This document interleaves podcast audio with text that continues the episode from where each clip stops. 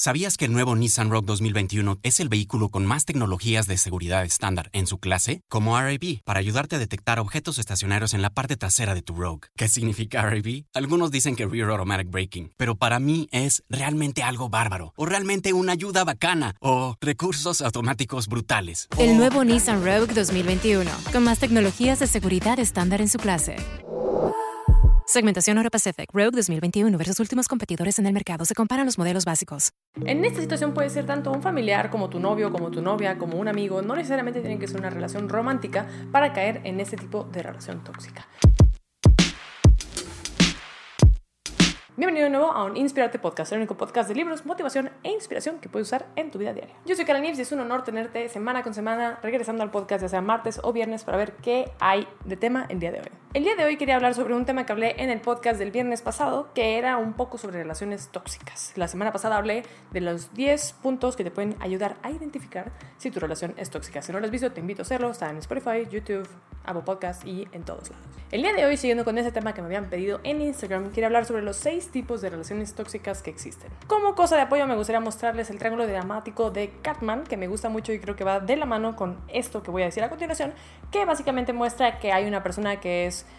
el abusador, una persona que es la víctima y una persona que es como el salvador, ¿no? Entonces, eh, te invito mucho a leer sobre este triángulo, es muy breve, puedes encontrar imágenes en Google o puedes leer algún artículo en internet, pero creo que si estás en una situación de una relación tóxica te puede apoyar mucho. Así que bueno, continuemos. El número uno es menosprecio y denigración. Una relación basada en esto generalmente tiene a una persona que es el abusador y otra persona que es la abusada, ¿no? Es bastante lógico. En esta situación puede ser tanto un familiar como tu novio, como tu novia, como un amigo. No necesariamente tienen que ser una relación romántica para caer en este tipo de relación tóxica.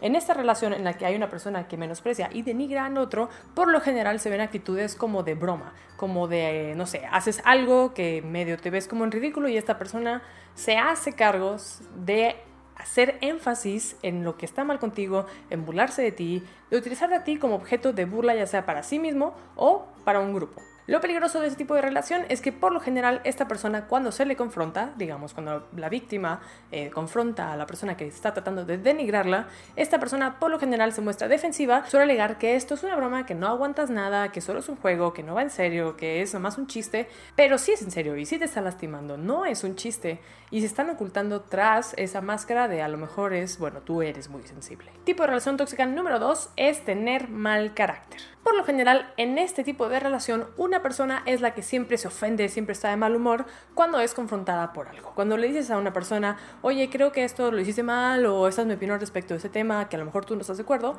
esta persona suele enojarse y a lo mejor se puede desaparecer un par de días o enojarse durante un tiempo e ignorarte. Esto se puede ver también en, no sé, si es una relación como más por WhatsApp, que te dejen visto durante días o semanas o muchas horas, o sea, un tiempo que sea inusual para la relación. Todo esto con el afán de controlarte, de controlar tus emociones y de hacerse como la persona a cargo, ¿no? O sea, ser como el alfa de todo esto que está pasando y de tener el control de, bueno, tú me ofendiste a mí, en este caso yo soy la víctima, pero realmente no lo es. Número 3, inducción de culpa. Cuando se intenta manipular una relación basada en culpabilidad, sabemos que estamos en una relación tóxica hecha y derecha.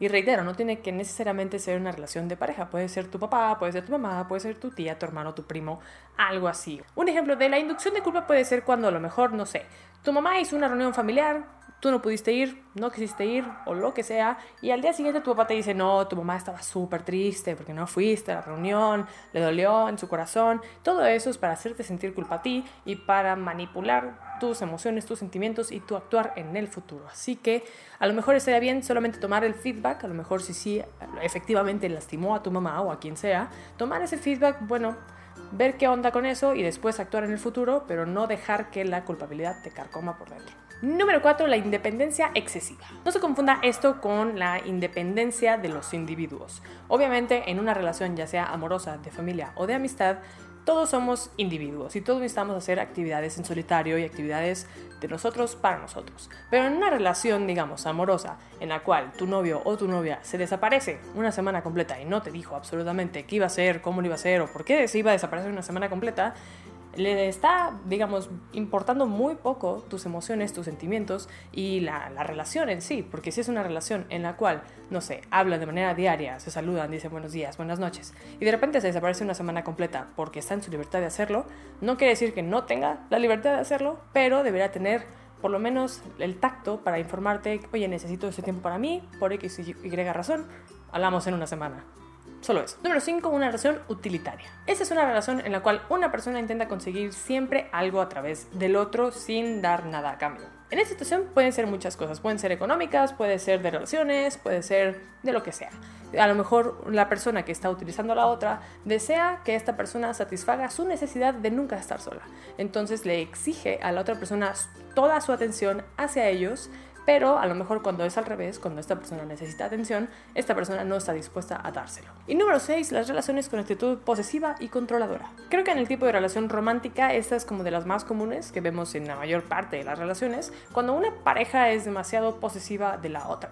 Cuando una persona le pide a la otra, oye, dame tu celular, oye, dame tu computadora, quiero checar tu historial de búsqueda, quiero checar tus conversaciones de WhatsApp, de Facebook, de Instagram, no que esté mal que una persona te cuente qué ha hecho, qué va a hacer, con quién habló. Eso está bien y normal y es cuestión de cada pareja que decida sus límites. Pero cuando ya es una cuestión de, no sé, una persona se espera a que la otra persona se vaya a revisar su celular para ver qué fotos le dio like en qué plataforma, bueno, eso ya es una cuestión mucho más tóxica y manipuladora y controladora de una persona hacia la otra. Así que sí, gente, esos son seis tipos de relaciones tóxicas que encontré en mi investigación. Si tú crees que existe algún otro tipo de relación tóxica o estás en una o has estado en una que es diferente a lo que yo describí, por favor déjalo allá abajo en los comentarios. Sería magnífico saber tu experiencia. Si también, por ejemplo, quisieras hablar de un tema en particular que no he hablado todavía, puedes decírmelo en los comentarios o por Instagram o por Twitter o por donde tú quieras. Y pues es muy probable que haga un video en un futuro porque está padre. En fin, ya sabes que puedes encontrar el podcast tanto en YouTube como en Spotify, Apple Podcasts y en mil plataformas más de audio. También puedes seguir en Instagram, Twitter, TikTok y todo eso.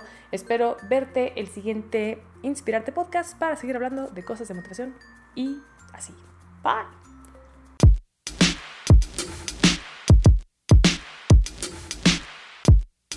¿Sabías que el nuevo Nissan Rogue 2021 es el vehículo con más tecnologías de seguridad estándar en su clase? Como RAB, para ayudarte a detectar objetos estacionarios en la parte trasera de tu Rogue. ¿Qué significa RAB? Algunos dicen que Rear Automatic Braking, pero para mí es realmente algo bárbaro, o realmente una ayuda bacana, o recursos automáticos brutales. El nuevo Nissan Rogue 2021, con más tecnologías de seguridad estándar en su clase.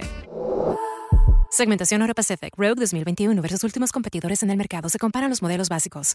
Total Wine and More is a wonderland to explore. Thousands of wines and spirits, unexpected pairings, and great gifts. Low prices and helpful guides make the holidays magical at Total Wine and More. Drink responsibly, be 21.